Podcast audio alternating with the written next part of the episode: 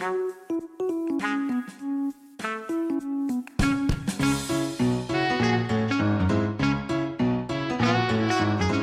Je suis le docteur Cyril Fischoff, chiropracteur spécialiste en échographie musculo-squelettique exerçant à l'île Maurice. Je vous invite à écouter un nouvel épisode du podcast Vertebrenco chaque premier et troisième lundi du mois. Ce podcast est consacré à l'univers de la médecine musculo-squelettique et s'adresse à tout public. Il se veut être un outil de vulgarisation au service de chacun. Nous y abordons les mécanismes en jeu, le diagnostic, les traitements, les méthodes de prévention des différentes pathologies musculo-squelettiques au travers de petites histoires cliniques, des dernières recherches scientifiques et d'interviews de spécialistes.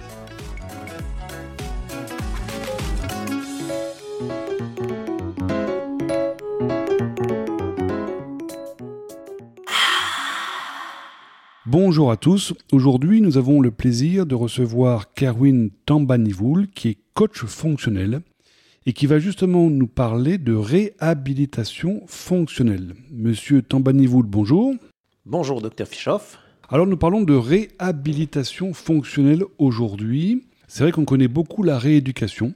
Alors, en quoi la réhabilitation fonctionnelle se différencie de la rééducation? La réhabilitation se concentre sur la restauration fonctionnelle globale du corps, qui est l'activation des muscles stabilisateurs. C'est-à-dire, en gros, qu'elle s'adresse au software pour prendre une image informatique. La rééducation, quant à elle, qui est pratiquée par les kinésithérapeutes et les ergothérapeutes, elle consiste à aider les patients à retrouver une normalité perdue, par exemple après une opération chirurgicale, comme une prothèse du genou, et elle s'intéresse beaucoup plus au hardware. Mon rôle est de travailler en tandem avec les professionnels de santé, comme des chiropracteurs, des médecins ou des physiothérapeutes, pour créer des programmes de réhabilitation personnalisés, combinant ainsi exercices spécifiques et conseils pour favoriser une récupération complète. Ok, très bien. Et alors si nous prenons quelques exemples, quel est l'intérêt de la réhabilitation pour des problèmes lombaires ou liés aux lombaires, tels que par exemple la sciatique ou encore les sténoses?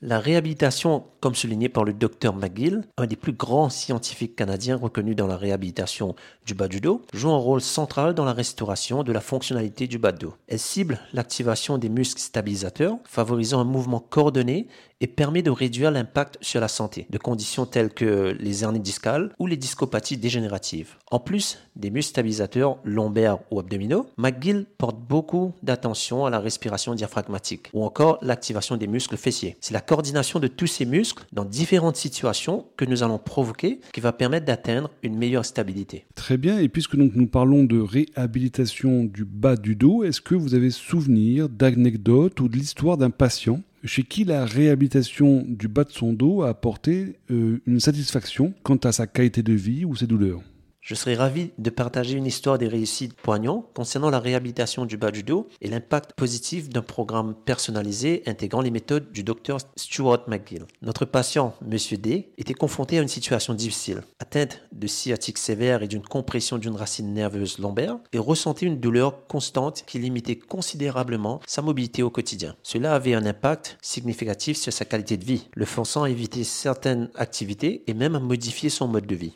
Le défi principal résidait dans la gestion de la douleur et la restauration de la fonctionnalité de son bas du dos. Après avoir suivi une série de traitements avec un chiropracteur qui ont contribué à faire nettement baisser la douleur, c'est à ce stade que nous avons élaboré un programme de réhabilitation sur mesure pour stabiliser les résultats. Le programme visait à activer puis renforcer les muscles stabilisateurs, à améliorer la flexibilité et à réduire la pression exercée sur les nerfs lombaires. Dans les premières séances, M. D a montré une détermination exceptionnelle. Grâce à une série d'exercices ciblés, notamment le bird dog et des techniques de respiration diaphragmatique, il a progressivement réhabilité sa musculature lombaire et amélioré sa mobilité. Le programme a été conçu de manière progressive, tenant compte de sa condition individuelle et de ses progrès. Au fil des semaines, nous avons observé une transformation remarquable. Non seulement la douleur a continué à diminuer de manière significative, mais M. D a également retrouvé une liberté de mouvement qu'il pensait avoir perdue et beaucoup moins d'appréhension dans ses gestes quotidiens. Il a pu ainsi reprendre des activités qu'il évitait depuis longtemps, comme euh, jouer avec ses petits-enfants et partager des sorties en plein air. L'histoire de M. D souligne l'intérêt d'une réhabilitation personnalisée combinée à un traitement physique ou médical prodigué par un professionnel de santé. Cela démontre également que même face à des défis complexes, une approche holistique axée sur les besoins individuels peut conduire à une amélioration significative de la qualité de vie. Eh ben, très bien, bonne histoire.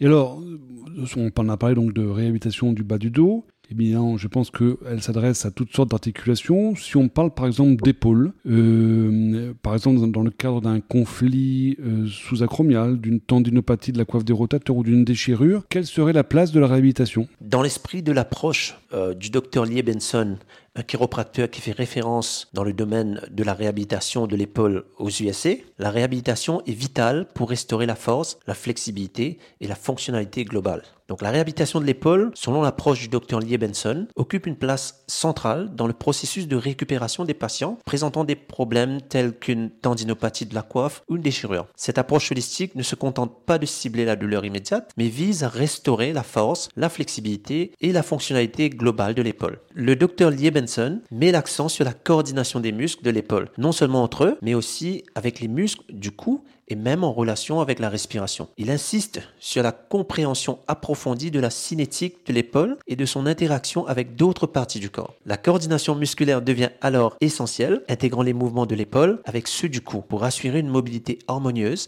et réduire la tension inutile. L'éducation du patient est une pierre angulaire de cette approche. En comprenant les mécanismes sous-jacents de leurs conditions, les patients deviennent alors des acteurs actifs dans le processus de rétablissement. Ils apprennent à reconnaître les signaux de leur corps et à adopter des postures appropriées et à participer activement aux exercices de réhabilitation prescrites. En parlant de la respiration, le Dr Lee Benson souligne l'importance de l'intégration des muscles respiratoires dans le processus de la réhabilitation de l'épaule. La respiration diaphragmatique, par exemple, peut contribuer à stabiliser la colonne vertébrale et à réduire aussi la tension dans la région cervicale, complémentant ainsi les exercices spécifiques pour l'épaule. En résumé, la réhabilitation de l'épaule, selon l'approche du docteur Lee Benson, complète le traitement symptomatique. Elle s'engage à restaurer la fonctionnalité en considérant l'épaule comme un maillon intégré dans la chaîne musculo-squelettique et en éduquant les patients pour qu'ils jouent un rôle actif dans leur établissement. Alors, on comprend bien hein, cette histoire de réhabilitation et de software d'un côté, de hardware de l'autre côté, mais je pense qu'il doit y avoir quand même pas mal de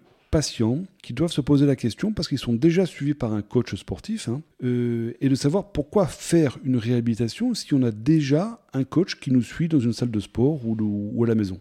Alors, la réhabilitation n'est pas simplement une question de fitness générale. Mon rôle en tant que coach fonctionnel est de m'aligner étroitement avec les recommandations de professionnels de santé comme les chiropracteurs en adaptant les exercices en fonction de la condition du patient. Nous cherchons à optimiser la synergie entre le traitement physique et la réhabilitation, ce qui va au-delà d'un programme, programme de gym standard dont la motivation peut être simplement esthétique, genre perte de poids, ou encore le gain de force, ou encore le gain de masse. Et alors, en général, lorsqu'on fait de la réhabilitation, on a besoin de combien de séances pour obtenir un, résultat satisfaisant? La durée du programme dépend de la condition individuelle de chaque patient. Plutôt que de se concentrer sur la quantité de séances, nous visons des résultats durables. En moyenne, on accompagne les gens 5 fois, sur une durée de 3 mois, à condition que les exercices prescrits soient également bien réalisés à la maison. Si je reprends l'image du software, il faut imaginer qu'un software qui a été déprogrammé depuis longtemps nécessite un temps de programmation plus long qu'un software à peine déprogrammé de manière récente. Donc c'est-à-dire, quand vous parlez de software qui peut être plus ou moins long,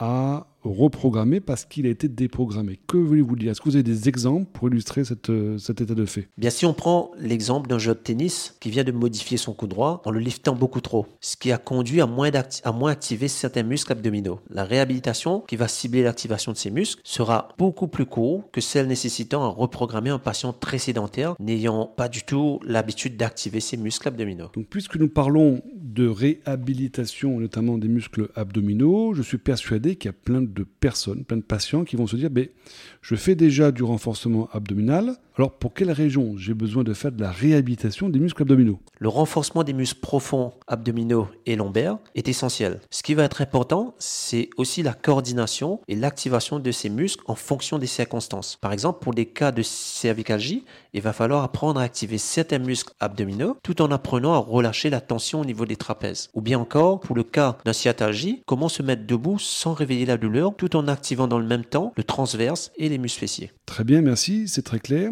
Et alors, est-ce qu'il y a également une place pour la réhabilitation dans la prévention des rechutes? Parce qu'on a compris qu'elle permettait justement d'accompagner le patient après un traitement chez le chiropracteur, par exemple, un traitement médical. Mais une fois que ce patient est asymptomatique, c'est-à-dire qu'il n'a plus de douleur, que sa qualité de vie est améliorée, est-ce que la réhabilitation permet de prévenir les rechutes? Eh bien, la réhabilitation vise à améliorer le contrôle moteur pour stabiliser le patient et justement aussi prévenir les rechutes. Comme nous l'avons évoqué euh, un peu plus tôt, ce contrôle moteur est un véritable software qu'il s'agit de reprogrammer. Une fois la programmation effectuée, les mécanismes automatiques permettant d'assurer la stabilité d'une articulation sont à nouveau fonctionnels et le risque de rechute diminue. Eh bien, monsieur Tambanivoul, je vous remercie pour toutes ces explications. Je pense que la réhabilitation est quelque chose, en tout cas une discipline qui va paraître beaucoup plus claire à chacun de nous. Et si des personnes veulent nous poser davantage de questions ou avoir des, éclaircissements quant à la réhabilitation, eh bien, qu'ils n'hésitent pas à nous écrire sur notre email vertebrenco.kiromu.net et nous vous ferons suivre les questions. Docteur Fischoff, je vous remercie. Et évidemment, s'il y a des questions, j'y répondrai avec plaisir. Je vous donne rendez-vous très bientôt dans un nouvel épisode du podcast Vertèbre Co. En attendant, portez-vous bien, restez actifs et si vous avez des questions ou des idées de thèmes que vous souhaitez que nous abordions, n'hésitez pas à me contacter sur la page du podcast vertebrenco.com.